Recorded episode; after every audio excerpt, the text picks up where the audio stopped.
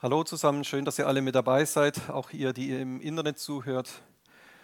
Wir haben hier gerade auch schon ein ganz tolles Lied gesungen, das ja uns einfach auch das aufzeigt, was es bedeutet, dass wir im, im Königreich Gottes leben und da tief verwurzelt sind und in, in einer tiefen Beziehung mit, mit Jesus leben. Und ähm, darum soll es heute Abend auch gehen. Heute Abend soll es auch in dieser Predigt, die wir jetzt hören, soll es um ein ganz besonderes Organ gehen, das wir alle haben. Serena und ich haben uns vor einiger Zeit schon mal damit beschäftigt, auch wie Jesus im Neuen Testament so in Gleichnissen spricht. Also er hat ja viele Bilder benutzt, auch um seine Botschaft verständlich zu machen. Und dabei hat er diese Bilder, die er verwendet hat, auch ganz oft so aus dem, aus dem ganz normalen Leben der Menschen genommen, damit sie das auch gut verstehen können. Also da gibt es Bilder aus der Landwirtschaft, da gibt es Bilder aus dem Handwerk, aus der Fischerei, auch so aus dem Haushalt und aus anderen Themenbereichen. Es war ihm wichtig, Bilder zu benutzen, auch die die Leute verstehen, was so mit der Lebenswirklichkeit der Menschen was, was zu tun hat. Und da habt ihr mit Sicherheit beim Lesen der Bibel auch schon Beispiele entdeckt. Dabei ist es mir aber auch aufgefallen, dass er in seinen Gleichnissen manchmal Sätze sagt, bei denen ich so ins Nachdenken komme und bei denen ich mir überlege, warum sagt er das eigentlich? Also warum sagt er jetzt genau an dieser Stelle diesen Satz? Was meint er damit? Und einer dieser Sätze, an dem ich so ein bisschen hängen geblieben bin, das ist der Satz, wer Ohren hat zu hören, der höre. Wer Ohren hat zu hören, der höre. Was meint er denn damit, habe ich mir dann so überlegt. Hast du darüber schon mal nachgedacht? Was bedeutet dieser Satz eigentlich? Warum sagt Jesus das manchmal so ganz unvermittelt, mitten in irgendeiner Geschichte? Und bevor wir zu Jesus und zu diesem Satz kommen, möchten wir uns in der Bibel mal im ersten Teil dieser Predigt, hauptsächlich im Alten Testament, ein paar Stellen anschauen, wo es um das Ohr geht und wo es um das Hören geht. Das soll heute auch so das Thema sein. Wir gucken uns jetzt, wie gesagt, im ersten Teil mal ein paar Stellen aus dem Alten Testament an und ich starte mit Psalm 94. Ihr könnt auch eure Smartphone-Bibel zücken. Auch ihr, wenn ihr im Internet zuhört, könnt ihr jetzt entweder eine gedruckte Bibel nehmen oder euer Smartphone zücken und bibleserver.com oder irgendeine Online-Bibel aufmachen und einfach mitlesen. Das ist immer gut, wenn man das auch selber dann während der Predigt mitliest. Psalm 94 ist unsere erste Stelle, Vers 8 bis 9. Da sagt der Psalmbeter, habt Einsicht, ihr Unvernünftigen unter dem Volk, ihr Toren, Wann werdet ihr verständig werden? Der das Ohr gestaltet hat, sollte der nicht hören? Der das Auge gebildet hat, sollte der nicht sehen? Die Stelle erklärt uns klipp und klar, wer der Urheber des Ohres ist. Es ist Gott selber. Er ist der Urheber und der Schöpfer des Ohrs. Also Gott hat uns selber das Ohr gegeben, dieses akustische Hörorgan, das wir hier so rechts und links haben, ne? also das bei manchen von uns dann ein bisschen weniger absteht, bei manchen ein bisschen mehr. Dieses akustische Hörorgan, das hat er uns gegeben. Und interessant finde ich diese Formulierung, er hat das Ohr gestaltet. Wow, also Gott ist ein Künstler. Hm? Also er hat unser Ohr und unseren Hörsinn, den hat er gestaltet. Es ist ein echtes Kunstwerk was er uns gegeben hat mit unserem Ohr. Und das Wort gestaltet, das an dieser Stelle steht, das kann man auch übersetzen mit gepflanzt. Er hat das Ohr, das er uns gegeben hat, gepflanzt. Das gefällt mir besonders gut. Also unser Ohr ist sozusagen ein lebendiger Organismus, den Gott gepflanzt hat und unser Hörsinn darf wachsen, wie so eine Pflanze, die man einpflanzt. Direkt davor sagt der Psalmist, habt Einsicht, ihr Unvernünftigen unter dem Volk, ihr Toren, wann werdet ihr verständig werden? Ja, ist eigentlich nicht so eine, so eine schöne Anrede, ne? Also wenn man jetzt sagt, so ihr Dummköpfe, ne? Ist jetzt nicht so höflich, wenn man Leute so anredet, ja? Aber das ist also der Sinn dieses Ohres, dass man darüber einem Unvernünftigen oder einem Menschen, der vielleicht Dummheiten gemacht hat, soll es ja geben, bei uns ja auch vielleicht, dass man dem was sagt, damit er zur Einsicht kommt und damit er sein Leben ändert. Also das ist das äh, sozusagen diese Definition auch des Ohres oder dieses Hörsinns, dass es ein Empfangsorgan ist auch für Korrektur. Also man kann jemand was sagen, der ändert sein Leben und kommt zur Einsicht. Die Bibel spricht davon, dass unser Ohr also nicht nur ein akustisches Hörorgan ist, also nicht nur diese Ohrmuschel und diese Sachen, was man so in der Schule lernt, was da alles da innen drin eingebaut ist, sondern das Ohr ist gekoppelt an unseren Verstand. Es gibt eine direkte Verbindung von dem Ohr mit unserem Verstand. Also jemand darf uns was sagen, wir werden einsichtig und daraufhin ändern wir unser Verhalten. Außerdem, das beruhigt mich ungemein, steht da, dass Gott selber hören und sehen kann. Das ist auch toll, ne? Also mich beruhigt es ungemein, dass ich weiß, wow, Gott kann auch hören und sehen. Also der hat auch solche Empfangsorgane wie wir Menschen. Und wenn wir mit ihm kommunizieren, wenn wir mit ihm sprechen und so, er kann das wirklich hören und aufnehmen. Das ist für uns, die wir lange Zeit mit Gott leben, ist es schon ganz selbstverständlich geworden. Aber jemand, der Gott noch nicht so gut kennt oder gar nicht kennt, der weiß das vielleicht nicht. Und das ist wichtig auch zu wissen für euch, die ihr vielleicht im Internet zuhört und noch nie irgendwas von Gott gehört habt. Er hört dich und er sieht dich. Und wenn du mit ihm Kontakt aufnimmst, das kommt bei ihm an und er wird darauf reagieren. Darauf kannst du dich verlassen. Die nächste Stelle, die wir uns anschauen, ist auch in einem Psalm. Und zwar sind wir jetzt in Psalm 40, Psalm 40, Vers 7 bis 9.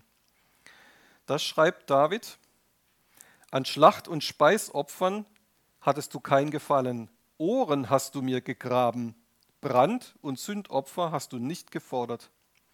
Da sprach ich, siehe, ich komme, in der Rolle des Buches steht über mich geschrieben, Dein Wohlgefallen zu tun, mein Gott, ist meine Lust, und dein Gesetz oder deine Weisung ist tief in meinem Inneren.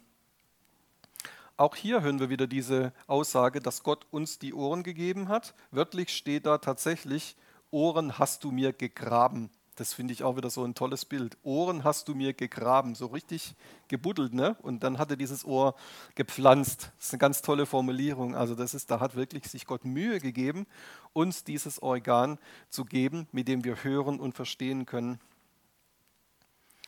Und dieser Satz, den er damals gesagt hat, der richtet sich eigentlich in erster Linie an das Volk Israel, das erste auserwählte Volk Gottes. Und ähm, die hatten ja die Aufgabe bekommen, dass sie Gott anbeten sollen. Und das Gesetz haben sie auch bekommen. Sie sollten ihn anbeten, zuerst während der Wüstenwanderung in der Stiftshütte, später dann im Tempel, der in Jerusalem äh, gebaut war. Und hier sagt er schon eine ganz wichtige Sache über Gott, nämlich Gott interessiert sich überhaupt nicht für Opfer oder für irgendwelche religiösen Rituale, wenn wir nicht auch gleichzeitig auf ihn hören. Also das ist wichtig, dass wir uns treffen zu Gottesdiensten, dass wir ihn anbeten, dass wir ihn feiern, dass wir Gemeinschaft haben. Ja, und, und das, ja, dass wir alle diese Dinge machen, das ist wichtig. Aber er sagt, diese ganzen religiösen Rituale, die wären völlig wertlos und mich als Gott, mich würden diese religiösen Rituale überhaupt nicht interessieren, wenn ihr nicht gleichzeitig auch auf mich hören würdet. Also dann wäre das total wertlos. Das ist eigentlich totaler Unsinn, wenn wir völlig beziehungslos einfach irgendwelche frommen Aktivitäten machen, wenn wir überhaupt keine Verbindung mit Gott haben, wenn wir in unserem Alltag überhaupt nicht mit ihm leben, wenn es uns überhaupt nicht interessiert, was er möchte, wenn wir einfach überhaupt keine Beziehung mit ihm haben und dann so religiöse Rituale machen, da sagt er, da habe ich überhaupt keinen Gefallen dran, das gefällt mir nicht, könnt ihr eigentlich bleiben lassen. Und das ist eine Sache, das betrifft auch uns. Das betrifft eben nicht nur das Volk Israel, sondern das betrifft uns auch, dass es wichtig ist, dass wir nicht in irgendwelche religiösen Rituale verfallen, ohne dass gleichzeitig diese, diese Beziehung mit ihm da ist und dass wir diese Beziehung mit ihm pflegen.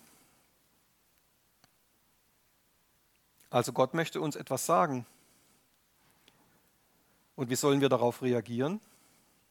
Dein Wohlgefallen zu tun, mein Gott, ist meine Lust und dein Gesetz oder deine Weisung ist tief in meinem Inneren. Also wir sollen Freude daran haben, auf ihn zu hören und das verinnerlichen auch, was er sagt. Also auch hier sehen wir wieder diese Verbindung zwischen Hören und Tun, diese Verbindung aus Hören und unserer Reaktion darauf, diese Verbindung aus Hören und Umsetzen. Also das ist der, im Alten Testament oder auch in, in, in der Bibel überhaupt gibt es diesen Zustand überhaupt nicht abgekoppelt. Also einfach nur dieses akustische Hören, das, das gibt es einfach nicht alleine. Genau, dann die nächste Stelle, die wir uns anschauen, ist in Hiob 34. Hiob 34, Vers 2 bis 4. Hört ihr Weisen meine Worte und ihr Kundigen, gebt mir Gehör. Denn das Ohr prüft die Worte und der Gaumen kostet die Speise. Lasst uns nun prüfen, was recht ist. Lasst uns untereinander erkennen, was gut ist. Hier lernen wir einen weiteren Aspekt vom Hören. So wie unser Gaumen das Essen prüft, wenn wir essen, ne, dann prüfen wir, wie schmeckt das, schmeckt das gut, schmeckt das vielleicht nicht so gut. So prüft unser Ohr das, was wir hören. Also das, was alles so von außen auch aus der Welt oder von Menschen auf uns einprasselt, das prüfen wir mit unserem Ohr. Aber was ist denn die Voraussetzung dazu? Was brauchen wir denn, wenn man das prüfen möchte? Also wenn man das, was wir an, an Worten oder an, an, an Botschaften oder an Nachrichten so den ganzen Tag hören, was braucht man denn? Man braucht einen Maßstab, man braucht eine Vorgabe, man braucht eine Richtlinie. Also ich habe mir das so überlegt, wenn wir zum Beispiel unser Auto zum TÜV bringen. Wir haben ja hier einige Autofahrer auch auch unter uns, wenn wir unser Auto zum TÜV bringen, dann hoffen wir, dass es durchkommt. Ne? Also man hofft ja nicht, dass man da jetzt eine riesen Reparatur hat und dass man dann einen Haufen Geld investieren muss, bis man es dann wieder kriegt. Aber was macht jetzt der TÜV mit diesem Auto? Wenn du dein Auto beim TÜV abgibst, dann hat der TÜV praktisch eine Liste mit den Vorgaben, was ja auch zum Teil wirklich gesetzliche Vorgaben sind. Da gibt es ja wirklich ausführliche Vorgaben, was muss ein Auto alles haben, welche Sicherheitsstandards muss es erfüllen. Es muss einen Blinker haben, es muss Beleuchtung haben, diese ganzen Sachen, das ist alles vorgegeben, auch dass das natürlich funktionieren muss. Nicht nur, dass es einfach nur eingebaut ist, sondern es muss auch funktionieren. Und jetzt geht der beim TÜV, wenn du dein Auto da abgegeben hast, geht er praktisch diese ganze Liste durch. Der arbeitet alles ab. Das funktioniert, das funktioniert, das habe ich gecheckt, okay, funktioniert. Das habe ich geprüft, okay, funktioniert. Und dann, wenn diese Prüfung abgeschlossen ist und es gibt keine Beanstandung auf der Liste, dann kriegst du die TÜV-Plakette. Dann hat dein Auto bestanden. Dann kannst du direkt weiterfahren. Aber wenn es so ist, dass der da was festgestellt hat, was vielleicht gemacht werden muss, dass er sagt, oh, die Bremsbeläge oder der Blinker geht nicht und sowas, dann wird er dir das aufschreiben. Dann wird er dir eine Liste geben. Dann sagt er, okay, du kriegst jetzt noch keine TÜV-Plakette. Das muss gemacht werden. Und erst wenn das gemacht ist, dann gucken wir uns das nochmal an. Dann wird es nochmal geprüft. Und dann, erst wenn das alles abgehakt ist auf der Liste, dann kriegst du die Plakette. Und dann darfst du wieder zwei Jahre damit fahren. Und das ist das, was unser Ohr macht. Das ist das, was der in Hiob hier sagt. Also wir sollen alles, was wir hören, anhand von einem Maßstab beurteilen. Aber was ist denn dieser, dieser Maßstab? Dieser Maßstab, an dem wir alles beurteilen, ist auf der einen Seite natürlich das Wort Gottes, die Bibel. Auf der anderen Seite ist es aber natürlich auch das lebendige Wort Gottes, Jesus, der in uns wohnt und der natürlich auch in Form des Heiligen Geistes in uns wohnt. Und der hilft uns natürlich auch dabei, Dinge zu prüfen, Sachen einzuordnen, auch wenn wir so Nachrichten hören, wenn wir auch Schreckensnachrichten hören, ach du meine Güte, was bedeutet das jetzt für uns? Dann hilft er uns bei der Einordnung, er hilft uns bei der Beurteilung. Und das ist eine ganz wichtige Eigenschaft auch des Hörens, dass das Hören, dieses Hörorgan, dieses akustische auch an die Beurteilungsgabe gekoppelt ist. Und für diese Beurteilung brauchen wir tatsächlich das Wort Gottes und vor allem eben auch das lebendige Wort Gottes, Jesus und der Heilige Geist, die in uns wohnen. Oder dass wir auch mit dem Vater sprechen und fragen so, Mensch, wie gehe ich jetzt damit um? Ist das richtig oder ist das falsch? Und dann sagt er noch, lasst uns untereinander erkennen, was gut ist. Ja, dafür brauchen wir auch unsere Ohren. Denn kann ja sein, dass wir vielleicht mal irgendwie so ein bisschen Ohrverstopfung haben oder manchmal hören wir vielleicht nicht richtig. Also geistliche Ohrverstopfung sozusagen, dass wir vielleicht irgendwie gerade nicht so richtig hören, was Gott sagen möchte. Aber dann, dann haben wir uns. Dann haben wir die Geschwister, die hier sitzen. Dann haben wir unsere Leiter, die wir, die wir was fragen können. Unsere Hauskreisleiter, unsere Pastoren, unsere Ältesten. Ja, dann haben wir unsere Geschwister in der Gemeinde, die den Heiligen Geist in sich haben und die vom Geist geleitet her uns auch eine Antwort geben können. Und das ist wichtig, auch dieses untereinander. Lasst uns untereinander erkennen, was gut ist. Dafür brauchen wir unsere Ohren und dafür brauchen wir auch diese Gemeinschaft. Wir arbeiten uns vorwärts im Alten Testament und kommen zu Jesaja. Jetzt sind wir bei Jesaja 34. Jesaja 34, Kapitel 1. Jesaja 34, Vers 1. Tretet heran, ihr Nationen, um zu hören, und ihr Völkerschaften, hört aufmerksam zu. Es höre die Erde und was sie erfüllt, der Erdkreis und alles, was ihm entsprost. Diejenigen von euch, die vielleicht noch so wie ich mit der Lutherbibel aufgewachsen sind, die kennen den Vers so. Ich lese den jetzt nochmal aus der Lutherbibel, weil da kommt nämlich genau das raus, was ich auch sagen möchte. Kommt herzu, ihr Völker, und höret, ihr Nationen, merkt auf. Die Erde höre zu und was sie füllt, der Erdkreis und was darauf lebt. Warum sagt er das an dieser Stelle eigentlich zweimal? Also zuerst sagt er, hört und dann sagt er, merkt auf. Warum sagt er das zweimal? Ja, weil das tatsächlich auch zwei verschiedene Sachen sind. Also jeder von euch, der Kinder hat, der kennt das. Ne? Dein Kind, das spielt hier so ungefähr eineinhalb Meter Entfernung von dir. Das sitzt da und spielt und es hat auch keinen Kopfhörer auf, wo irgendwie Musik rauskommt. Also die Ohren sind wirklich so auf Empfang auch geschaltet und du sagst, könntest du bitte mal dein Zimmer aufräumen? Und das Kind spielt weiter und da ist überhaupt keine Reaktion, da passiert keine Bewegung, das Kind steht nicht auf, das Kind macht überhaupt keine Anstalten darauf zu reagieren, geschweige denn in sein Zimmer zu gehen, kein Mucks. Tja, und das ist genau das. Das Kind hat zwar gehört, du kannst es ja wirklich, du hast ja auch laut genug gesprochen, ne? Kannst du jetzt mal dein Zimmer aufräumen? Das kann man nicht überhören. Das Kind hat es wirklich gehört, aber es hat nicht aufgemerkt. Und deswegen sagt er das, das sind tatsächlich zwei verschiedene Sachen, hören und aufmerken. Weil gehört hat das Kind, aber es hat nicht aufgemerkt, es hat nicht darauf reagiert. Und das ist wichtig, auch für uns, dass wir das lernen aufzumerken, wirklich eine Haltung auch des Hörens einzunehmen und uns zu positionieren, dass wir sagen, okay, ich zeige das auch äußerlich, dass ich das gehört habe und ich reagiere drauf. Ich habe mich daran erinnert, das ist beim, beim Militär auch so. Also es gibt ja beim, beim Militär, sagt ja der Kommandant manchmal, rührt euch. Dann dürfen die sich so ein bisschen entspannen. Also dann können die so mit dem, meistens stehen die ja da so in, in einer Reihe oder auf einem Platz bei irgendeinem Appell und dann sagt der Kommandant, rührt euch. Dann dürfen die da so mit dem Nachbarn mal ein bisschen quatschen, dürfen so ein bisschen, bisschen locker stehen oder dürfen mal in ihr Butterbrot beißen oder mal einen Schluck aus der Feldflasche nehmen und das ist dann alles ganz locker. Und auf einmal kommt dann der Befehl, habt Acht! Und dann, was machen die? Die haben das gelernt. In dem Moment, wo dieser Hab-Acht-Ruf kommt, das nennt man tatsächlich die Hab-Acht-Stellung im Militär. Die Hab-Acht-Stellung ist dieses, okay, die Zeit der Lockerheit ist jetzt vorbei. Ich nehme einen, einen Zustand von gespannter Körperhaltung ein. Manchmal muss man auch vielleicht salutieren, ich weiß nicht so genau, wie das da ist. Aber auf jeden Fall signalisiere ich durch meine Körperhaltung, ich bin jetzt bereit dazu, einen weiteren Befehl, der kommt, entgegenzunehmen. Also jetzt rechts und links gibt es jetzt nichts anderes mehr, was mich interessiert. Jetzt darf ich nicht mehr in mein Brot beißen oder sonst irgendwas machen. Ich darf jetzt auch nicht mehr mit dem Nachbarn quatschen. Ich muss jetzt durch meine Körperhaltung das auch zeigen, mit dieser Hab-Acht-Stellung. Ich bin bereit, jetzt, dass ich jetzt einen, einen Befehl empfangen kann, dass ich jetzt für weitere Befehle offen bin. Und das zeige ich auch durch meine Körperhaltung, durch dieses Strammstehen und dass ich eben nichts anderes nebenher mache.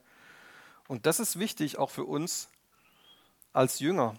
Also wenn Gott mit dir redet, dann hörst du es akustisch meistens, ja, oder du hörst es in deinem Inneren, du hörst die Stimme Gottes, aber merkst du auch auf, also nimmst du auch so eine Haltung ein innerlich, dass du sagst so, okay Gott, du redest jetzt gerade mit mir, okay, das will, das will ich jetzt aber hören. Ich lasse jetzt mal alles, was hier gerade so wichtige Beschäftigung ist, das lasse ich mal sein und jetzt höre ich mal wirklich, was du sagen möchtest. Jetzt bin ich wirklich mal aufmerksam.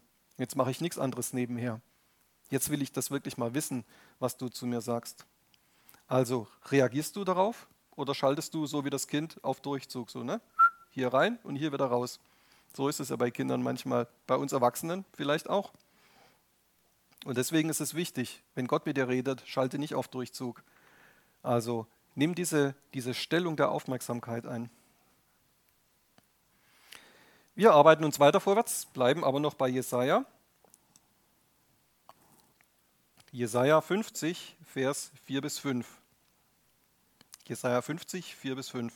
Der Herr, Herr, hat mir die Zunge eines Jüngers gegeben, damit ich erkenne, den Müden durch ein Wort aufzurichten. Er weckt mich, ja, morgen für morgen weckt er mir das Ohr, damit ich höre, wie Jünger hören. Der Herr, Herr hat mir das Ohr geöffnet und ich, ich bin nicht widerspenstig gewesen, ich bin nicht zurückgewichen. Das ist doch ein schöner Vers, oder? Na, ihr kennt ja das, wenn man morgens so verschlafen im Bett liegt und gerade so in der Aufwachphase ist. Gott weckt uns jeden Morgen das Ohr. Das ist eine tolle Sache. Und was weckt er damit? Er weckt nicht nur dieses akustische Hörorgan, hier das alles, was hier so angebaut ist bei uns und eingebaut ist, sondern er weckt auch unser geistliches Verständnis. Jeden Tag immer wieder neu weckt er das auf, dass du das auch verstehen kannst, dass du, wenn er zu dir spricht, dass du das hören und verstehen und auch umsetzen kannst.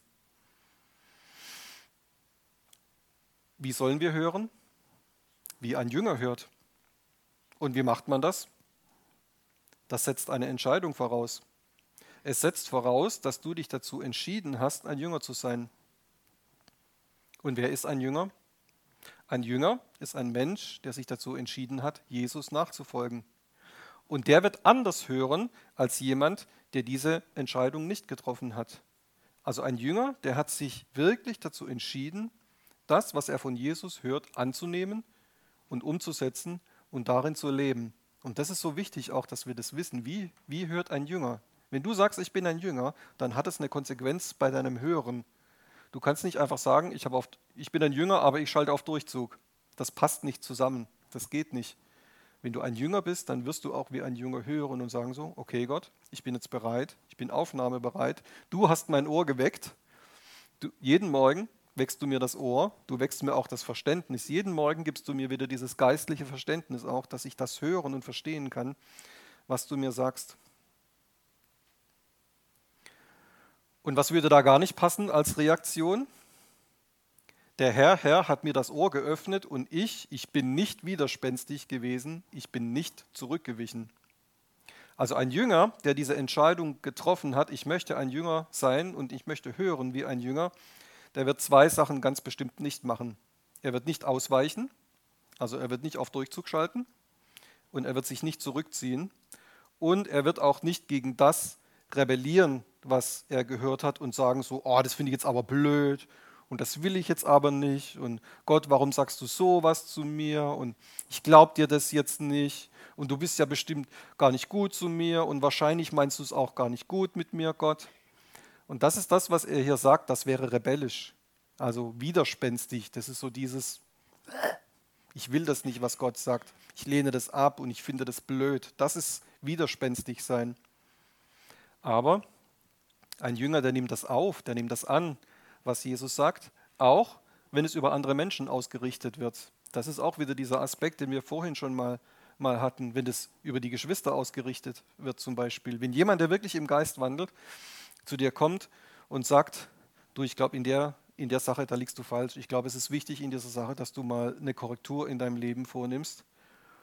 Und ähm, wenn du, wenn du Schwierigkeiten hast mit der Umsetzung, dann helfen dir Gott und Menschen auch, auch dabei. Und dann brauchst du auch nicht zurückweichen und dann brauchst du auch nicht widerspenstig sein, dann brauchst du nicht rebellisch sein und sagen so, äh, ich will das aber nicht, weil Gott benutzt auch Menschen dazu, um zu uns zu sprechen. Er benutzt auch geisterfüllte Menschen dazu, uns zu korrigieren, uns zu ermutigen, auch vielleicht mal einen Schritt zu gehen, wo wir bisher vielleicht nicht drin waren. Und das ist wichtig, dass wir, dass wir uns darauf einlassen. Jetzt schauen wir uns nochmal zwei besondere Stellen im Alten Testament an, wo es um zwei ganz besondere Berufsgruppen geht. In der ersten Stelle geht es um die Sklaven und in der zweiten Stelle geht es um die Priester. Zur Zeit der Bibel, also sowohl im Alten als auch im Neuen Testament, gab es ja noch die Sklaverei.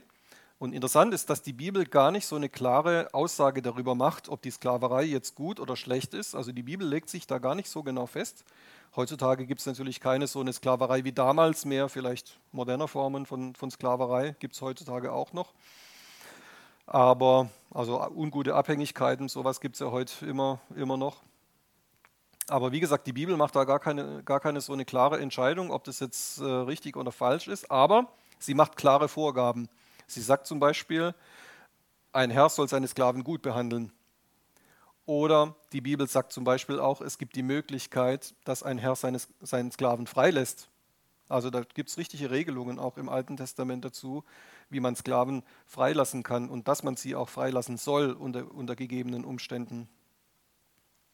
Und jetzt könnte das natürlich sein, dass so ein Herr zu seinem Sklave kommt und sagt, pass mal auf, du hast so viele Jahre bist du jetzt bei mir gewesen, du hast so, so gut gedient bei mir und vielleicht hat der Sklave mittlerweile ja auch eine Familie, das war ja auch möglich, auch dass Sklaven heiraten und Kinder bekommen, wenn der Herr das erlaubt hat und dann sagt der Herr vielleicht so, du, ich glaube, jetzt ist so ein Zeitpunkt, da könntest du dich doch mal selbstständig machen oder ich entlasse dich jetzt in die Freiheit und du kannst dir selber einen eigenen Beruf nehmen. Und dann denkt der Sklave vielleicht so kurz nach und denkt sich, hm, also eigentlich will ich ja gar nicht freigelassen werden.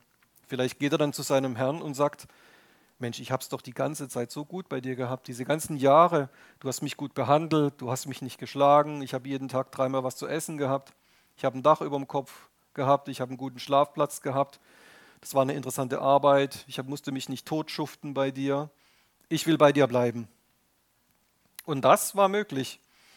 Und dann gibt es im Alten Testament gibt's ein Ritual oder eine Zeremonie, in der das dann sozusagen endgültig festgelegt wurde, dass der Sklave jetzt bei seinem Herrn bleiben kann. Und das lese ich euch mal vor. Das ist in 2. Mose 21. 2. Mose 21, Vers 5 bis 6. Falls aber der Sklave sagt, ich liebe meinen Herrn und meine Frau und meine Kinder, ich will nicht als Freier ausziehen, so soll ihn sein Herr vor Gott bringen und ihn an die Tür oder an den Türpfosten stellen, und sein Herr soll ihm das Ohr mit einem Pfriem durchbohren, dann soll er ihm für ewig auf Dauer dienen. Also das finde ich interessant. Der Türpfosten, der steht ja für das Haus. Der Türpfosten ist sozusagen das Symbol für das Haus des Herrn. Und das Ohr, das ist das Symbol für das Empfangsorgan des Sklaven. Er hat ja die ganze Zeit in diesem Zustand gelebt. Sein Herr hat ihm irgendwelche Anweisungen gegeben, er hat sie gehört und er hat sie umgesetzt als Sklave. Also das Ohr ist sozusagen das, das Gehorsamsorgan des Sklaven. Es ist dieses, dieses Organ, was praktisch so wie für diesen Gehorsam steht, auch in dem, in dem der Sklave die ganze Zeit schon gelebt hat. Und jetzt wird es bei dieser Zeremonie so gemacht, ähnlich wie beim Ohrringstechen. Jetzt wird so ein Pfriem genommen, das ist so ein, so ein Dorn. Und dann wurde praktisch der Sklave, der wurde praktisch neben den Türpfosten gestellt und dann wurde hier im unteren Teil seines Ohrläppchens, wurde der praktisch im Rahmen dieser Zeremonie, wurde ganz kurz praktisch hier mit diesem Dorn, wurde praktisch hier durch sein Ohrläppchen durchgestochen und er wurde ganz kurz praktisch so an diesen Türposten äh, angepinnt. Und das finde ich eine ganz interessante Aussage. Also das ist eigentlich so eine, so eine totale Entscheidung zur Unterordnung, die der Sklave da trifft. Er hat sich ja freiwillig dazu entschieden. Er hätte ja auch freigelassen werden können. Aber er hat sich dazu entschieden, ich will in diesem Haus bleiben.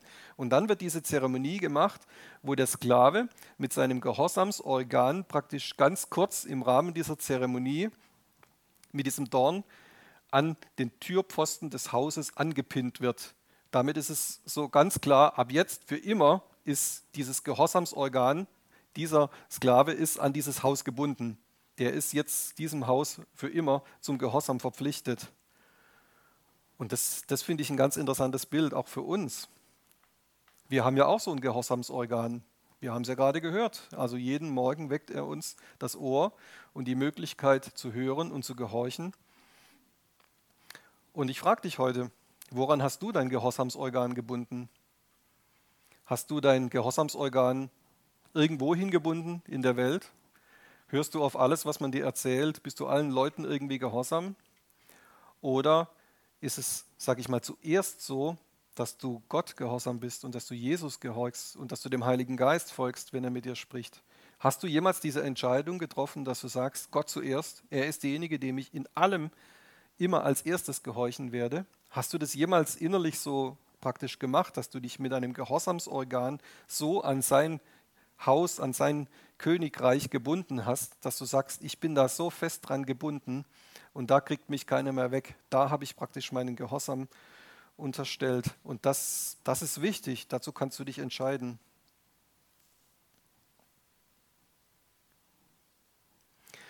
Als zu der Zeit von Mose der Priesterdienst in der Stiftshütte eingeführt wurde, da wurden Aaron und seine Familie als Hohenpriester eingesetzt. Und zu dieser Einsetzungszeremonie, da gab es auch so eine Zeremonie, wo die zum ersten Mal als Priester eingesetzt wurden. Und dazu lesen wir in 3. Mose 8. 3. Mose 8, Vers 22 bis 24.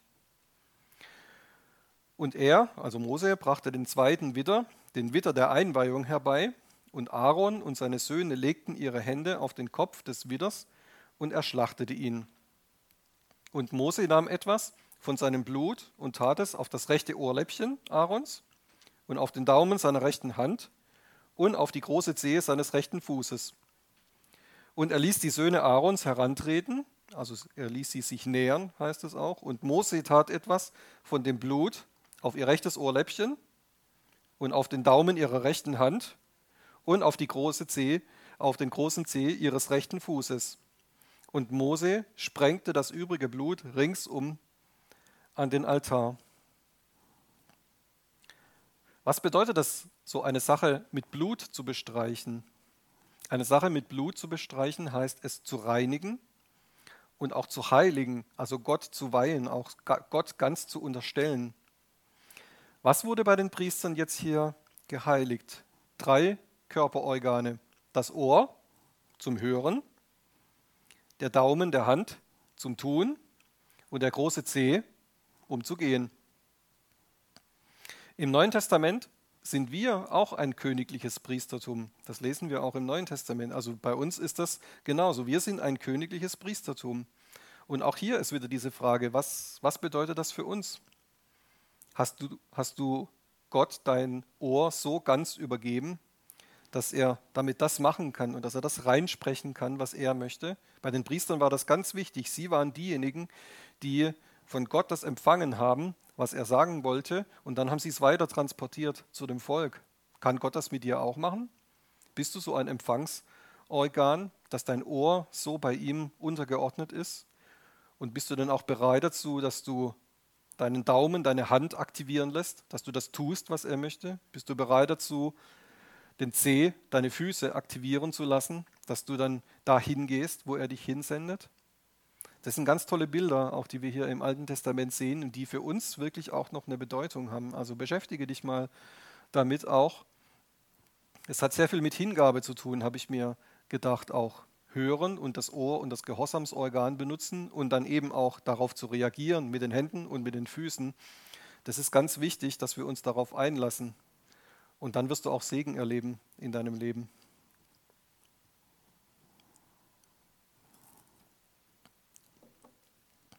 So, wie versprochen, machen wir jetzt den Sprung ins Neue Testament. Ich habe ja ganz am Anfang schon von den Gleichnissen und von Jesus gesprochen. Wir schauen uns jetzt an, wo dieser Satz steht. Wer Ohren hat zu hören, der höre. Und zwar kommt der vor in Markus 4. Da spricht er ja wieder in Gleichnissen und Bildern. Und da lese ich jetzt mal dieses Gleichnis, was da steht in Markus, Markus 4. Und das kannst du jetzt auch schon mal trainieren, während ich dieses Gleichnis vorlese. Könnte es sogar sein, dass vielleicht in dir so ein Gedanke aufsteht, ah ja, habe ich, ja schon, hab ich ja schon gehört, kenne ich ja schon. Aber lass dich mal drauf ein, jetzt auch heute vielleicht was Neues zu entdecken und frag mal jetzt, indem ich dieses etwas längere Gleichnis vorlese, frag ihn mal gleich innerlich jetzt, das kannst du jetzt gleich während der Predigt äh, trainieren Frage ihn doch gleich mal, was ist das, was du mir jetzt sagen möchtest? Was ist die Botschaft, die für mich dahinter steckt? Auch wenn ich das vielleicht akustisch schon sehr oft gehört habe, dieses Gleichnis. Markus 4. Und wieder fing er an, am See zu lehren. Und es versammelte sich eine sehr große Volksmenge zu ihm, sodass er in ein Boot stieg und auf dem See saß. Und die ganze Volksmenge war am See auf dem Land. Und er lehrte sie vieles in Gleichnissen. Und er sprach zu ihnen in seiner Lehre. Hört, siehe, der Sämann ging hinaus, um zu säen. Und es geschah, indem er säte, fiel das eine an den Weg, und die Vögel kamen und fraßen es auf. Und anderes fiel auf das Steinige, wo es nicht viel Erde hatte. Und es ging sogleich auf, weil es nicht tiefe Erde hatte. Und die, als die Sonne aufging, wurde es verbrannt. Und weil es keine Wurzel hatte, verdorrte es. Und anderes fiel unter die Dornen. Und die Dornen sprosten auf und erstickten es und es gab keine Frucht. Und anderes fiel in die gute Erde und gab Frucht, indem es aufsproste und wuchs. Und es trug eines 30, eines 60 und eines hundertfach. Und jetzt kommt's. Und er sprach, wer Ohren hat zu hören, der höre. Und als er allein war, fragten ihn die, die um ihn waren, samt den Zwölfen nach den Gleichnissen. Und er sprach zu ihnen, euch ist das Geheimnis der Königsherrschaft Gottes gegeben. Das bedeutet das, was da steht. Manchmal steht da auch das Geheimnis des Reiches, aber euch ist das Geheimnis der Königsherrschaft gegeben. Das ist damit gemeint. Jenen aber, die draußen sind, wird alles in Gleichnissen zuteil, damit sie sehen, sehen und nicht wahrnehmen und hörend, hören und nicht verstehen, damit sie sich nicht etwa bekehren und ihnen vergeben wird. Und er spricht zu ihnen, begreift ihr dieses Gleichnis nicht? Und wie wollt ihr all die Gleichnisse verstehen? Der Sämann sät das Wort. Die an dem Weg aber sind, die, bei denen das Wort gesät wird. Und wenn sie es hören, sogleich der Satan kommt und das Wort wegnimmt, das in sie hineingesät worden ist. Und ebenso sind die, die auf das Steinige gesät werden, die, wenn sie das Wort hören, es sogleich mit Freuden aufnehmen. Und sie haben keine Wurzel in sich, sondern sind Menschen des Augenblicks. Wenn nachher Bedrängnis oder Verfolgung um des Wortes willen entsteht, nehmen sie sogleich Anstoß. Das kann auch heißen, sie kommen zu Fall. Das ist, kann beides bedeuten. Also nicht nur sie nehmen Anstoß, sondern sie kommen auch gleich zu Fall. Und anderes sind die unter die Dornen gesäten. Es sind die, die das Wort gehört haben und die Sorgen der Zeit oder die Sorgen des Zeitalters, die Sorgen dieser Welt und der Betrug des Reichtums und die Begierden nach den übrigen Dingen kommen hinein und ersticken das Wort. Und es bringt keine Frucht. Und die auf die gute Erde gesäten sind jene, die das Wort hören und aufnehmen und Frucht bringen, eines 30 und eines 60 und eines hundertfach. Wer Ohren hat zu hören, der höre, sagt Jesus am Ende seines Gleichnisses. Und Jesus hat diese ganzen Stellen aus dem Alten Testament, die wir vorhin zusammen gelesen und besprochen haben, die hat er natürlich gekannt. Und es war ihm wahrscheinlich auch klar, dass einige von den Zuhörern, dass die das auch gekannt haben. Also da gibt es bestimmt viele, die auch das Wort Gottes schon gehört hatten in der Synagoge oder bei den Priestern und bei den Gesetzeslehrern. Und deswegen wusste er auch, dass viele von den Leuten, die da sitzen, dass die das wahrscheinlich schon mal gehört haben, was wir vorhin besprochen haben. Das mit dem Hören und dass das Ohr an den Verstand gekoppelt ist, dass Gott das Ohr jeden Morgen aufweckt und diese ganzen Sachen, die wir besprochen haben. Er wusste von allen diesen Sachen, die wir besprochen haben, dass es dabei nicht nur eben um das akustische Hören geht, sondern auch um das Umsetzen, um den Gehorsam, um die Unterordnung unter Gottes Willen. Und jetzt sagt er, wer Ohren hat zu hören, der höre. Also er sagt im Prinzip, wenn du so ein Ohr hast, das Gott gepflanzt hat, wenn du von Gott die Möglichkeit bekommen hast, die Dinge, die er sagt, zu verstehen, dann benutze dieses Ohr und dann benutze auch diese Möglichkeit und schalte nicht auf Durchzug.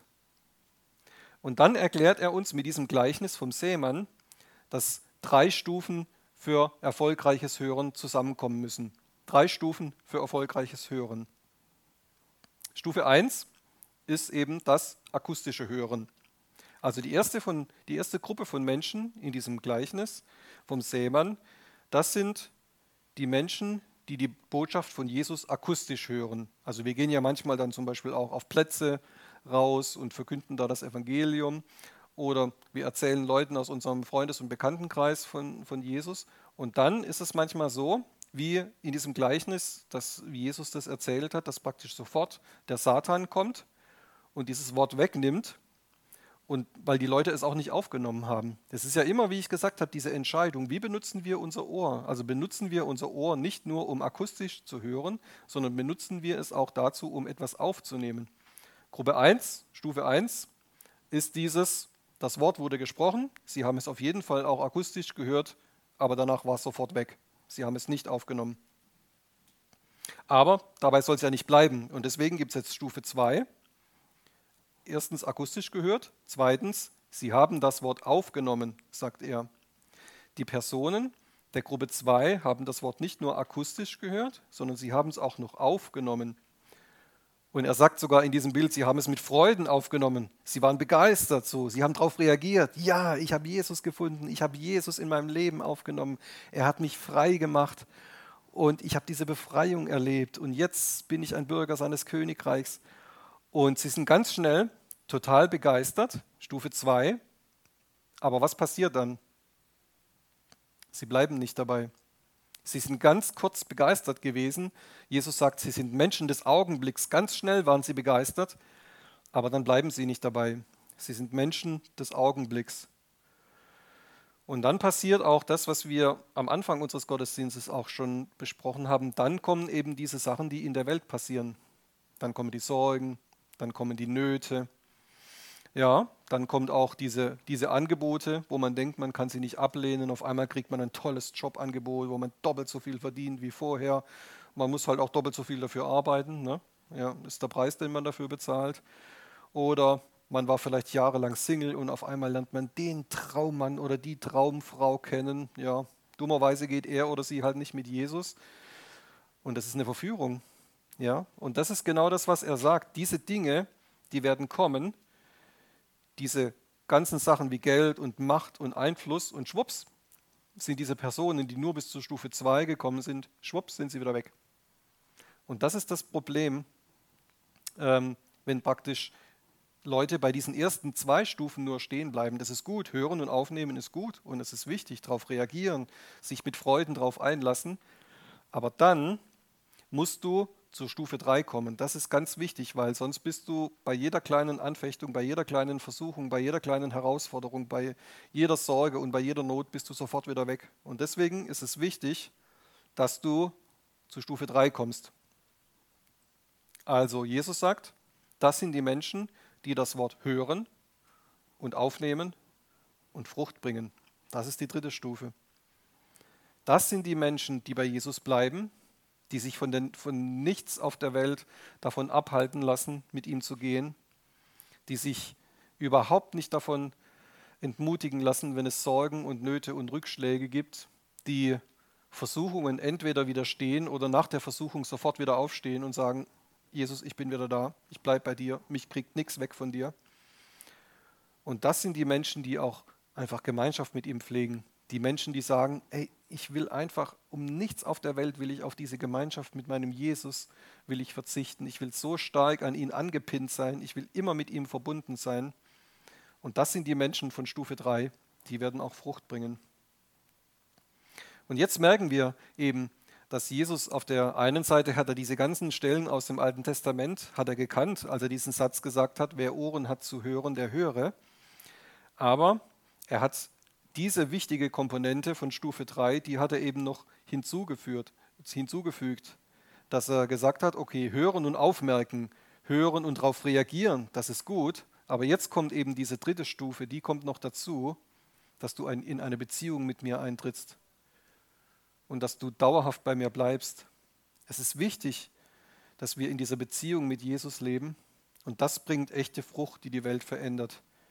Wenn wir nicht nur Hörer, sondern auch Täter des Wortes sind. Und dann repräsentieren wir auch das Wesen von Jesus in dieser Welt. Wir lesen mal noch weiter in diesem Kapitel. Da kommt nämlich unser Satz dann nochmal. Markus 4, Vers 21 bis 25. Was ist das Resultat von erfolgreichem Hören?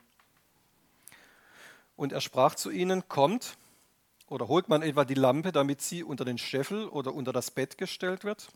Nicht damit sie auf das Lampengestell gestellt wird, denn es ist nichts Verborgenes, das nicht offenbar gemacht werden soll. Auch ist nichts Geheimes, das nicht ans Licht kommen soll. Jetzt kommt's wieder. Wenn jemand Ohren hat zu hören, der höre.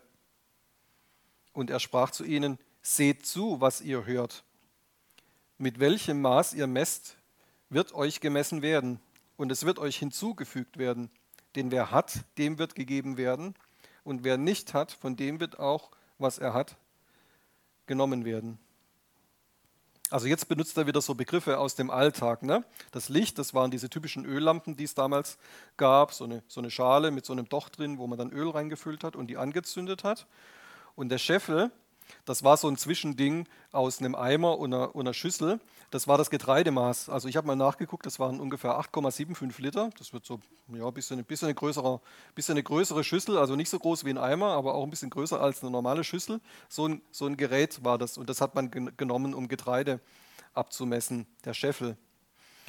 Und jetzt sagt Jesus, wenn jemand Ohren hat zu hören, der höre. Also er sagt, niemand würde eigentlich so, so blöd sein, wenn es draußen dunkel wird, dass er dann anfängt, die Lampe anzuzünden und das Haus zu erleuchten und dann stülpt er sofort den Scheffel drüber.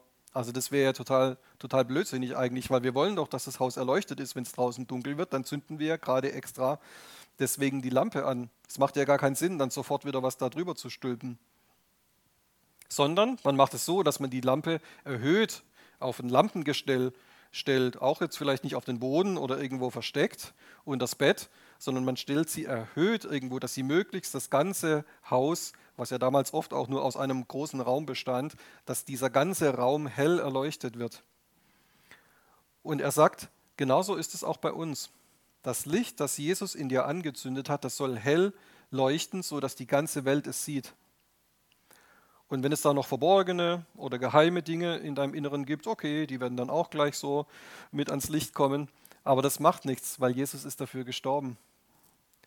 Er sagt, seht zu, was ihr hört. Das ist auch ein interessanter Satz, ne? Seht zu, was ihr hört. Benutze beim Hören Jesus und sein Wort als Maßstab der Wahrheit. Benutze beim Hören nicht die Maßstäbe dieser Welt, sonst wirst du auch nach den Maßstäben dieser Welt handeln. Und anschließend wirst du auch danach beurteilt werden. Das ist nämlich das Problem. Wenn du nach den Maßstäben der Welt handelst, dann wird man dich auch danach beurteilen. Und deswegen ist es so wichtig, was wir vorhin auch über den TÜV gesagt haben, du brauchst den richtigen Maßstab. Du musst dich an seinem Wort und auch an ihm, der in dir wohnt, orientieren. Und nur wenn du mit ihm in dieser engen Beziehung lebst, dann hast du auch diesen Maßstab. Im Griechischen ist es auch so, dieses, dieses Wort für Ohr heißt Ous oder für Hören, das heißt Akku. Also das heißt, das Ohr ist praktisch nicht nur dieses äußere Hörorgan, sondern es ist auch das Urteilsvermögen. Das ist sowohl im Hebräischen als auch im Griechischen sind diese beiden Sachen immer irgendwie miteinander verbunden. Also es ist immer so, dass das Ohr ist das Instrument zum Hören oder das Ohr ist auch das Instrument, um etwas zu beurteilen. Das Ohr ist das Instrument für geistliches Verständnis. Es ist das Instrument für Erkenntnis und es ist auch das Instrument für Gehorsam und Unterordnung. Zum Schluss schauen wir uns eine letzte Stelle an in Jakobus 1. Jakobus 1, Vers 22 bis 25. Jakobus 1, 22 bis 25. Seid aber Täter des Wortes und nicht allein Hörer, die sich selbst betrügen. Denn wenn jemand ein Hörer des Wortes ist und nicht ein Täter, der gleicht einem Mann, der sein natürliches Gesicht in einem Spiegel betrachtet. Er hat sich selbst betrachtet und ist weggegangen, und er hat sogleich vergessen, wie er beschaffen war. Wer aber in das vollkommene Gesetz der Freiheit hineingeschaut hat und dabei geblieben ist, indem er nicht ein vergesslicher Hörer, sondern ein Täter des Werkes ist, der wird in seinem Tun glückselig sein. Das möchte ich dir heute zum, zum Abschluss auch mal zum Nachdenken mitgeben. Was siehst du, wenn du in den Spiegel schaust? Also wir kennen das ja von einem natürlichen Spiegel, wenn du morgens im Bad in den Spiegel schaust oder in, in deinem Flur, bevor du aus dem Haus gehst. Man zieht dann so die Jacke an und schaut nochmal in den Spiegel, sitzt alles richtig, so habe ich die richtige Frisur und alles. Und jetzt stell dir das mal vor, es wäre so, du hättest in diesen Spiegel reingeguckt und du bist eine Sekunde weg vom Spiegel und du hast schon total vergessen, wie hast du gerade ausgesehen eigentlich. Ja, dann musst du nochmal reingucken, ne? Ist eigentlich total unaufmerksam.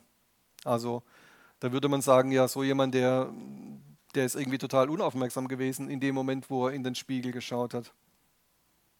Aber was ist denn dieser Spiegel, von dem er hier redet? Der Spiegel ist das Wort Gottes. Und das Wort Gottes ist Jesus. Das lebendige Wort Gottes ist Jesus.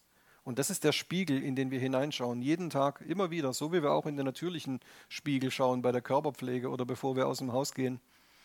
Wir schauen in diesen Spiegel und jetzt ist es wichtig, dass wir eben nicht weggehen und sofort wieder das vergessen haben, was wir da sehen, sondern es ist wichtig, dass wir uns das einprägen.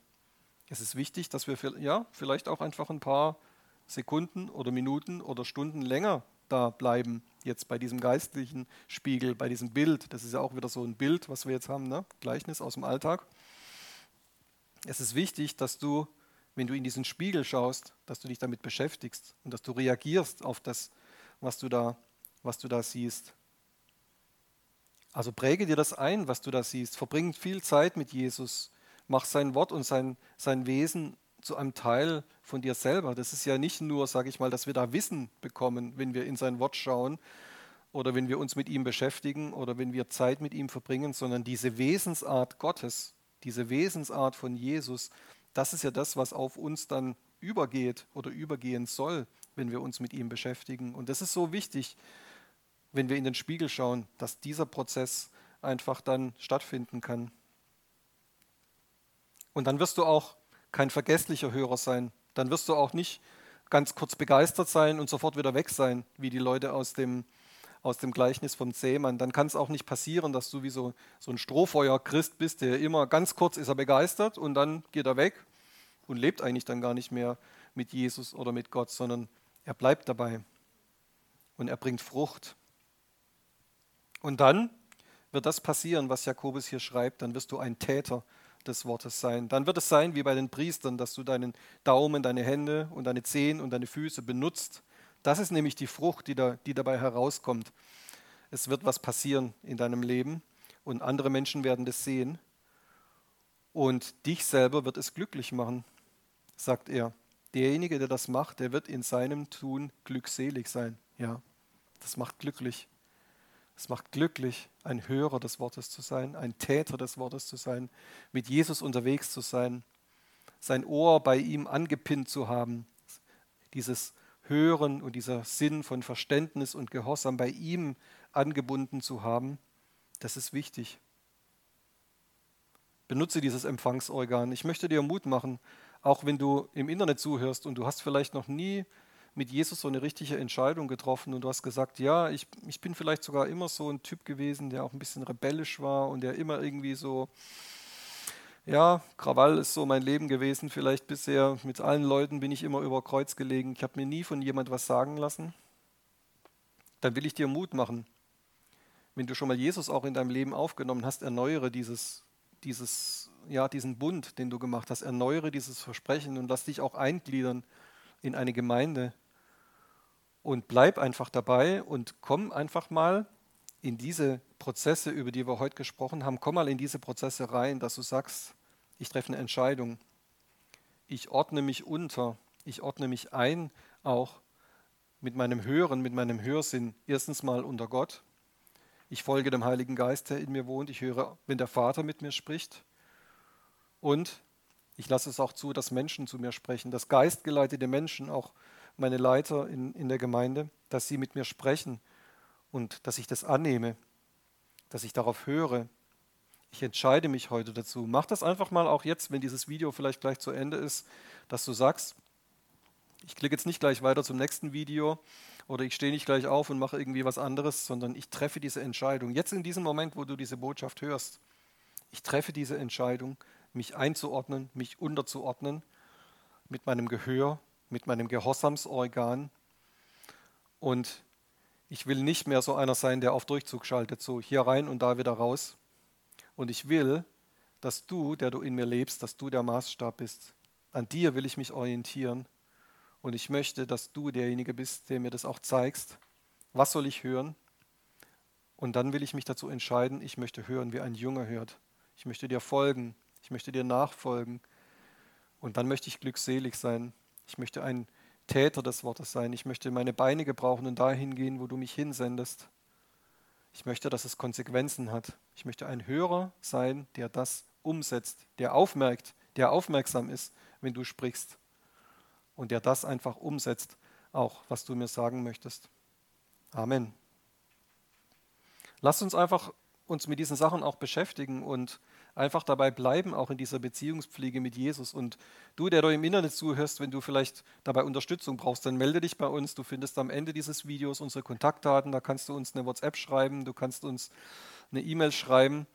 Und es ist wichtig, auch da, darüber in Kontakt zu kommen, wenn du sagst, ich habe Fragen, ich habe vielleicht auch wirklich tatsächlich jetzt aufgrund von diesem Video die Entscheidung getroffen, dass ich mit Jesus gehen möchte und mich ganz neu bei ihm unterordnen möchte aber ich weiß eigentlich gar nicht so richtig, was dieses neue Leben mit Jesus auch bedeutet, dann melde dich bei uns. Wir haben da auch einen Kurs, Start in ein neues Leben, wo du einfach diese Grundlagen auch lernen kannst, was es bedeutet, mit Jesus zu gehen. Und wir helfen dir dabei. Und es ist gut, dabei, dabei zu bleiben. Wenn du dich an den Kosten unserer Arbeit beteiligen möchtest, findest du da auch unsere Bankverbindung. Da kannst du deine Spende und deine Kollekte hin überweisen. Wir können ja momentan auch keine ganz großen Gottesdienste mit sehr vielen Teilnehmern machen. Deswegen hören ja viele von unseren Gemeindemitgliedern und Besuchern hören ja auch jetzt diese Botschaft übers Internet. Wir möchten uns ganz herzlich bei euch auch bedanken, die ihr immer so treu mit eurer Unterstützung dabei seid und uns unterstützt. Und das ist wirklich eine ganz, eine ganz wertvolle Sache, dass wir so auch miteinander verbunden sind. Und ich wünsche euch Gottes Segen, auch jetzt in dieser Zeit. Lass dich nicht erschrecken, egal was du hörst, sondern bleib einfach mit deinem Ohr mit Gott verbunden und unterstelle dich ganz Gott und du wirst glückselig werden. Amen.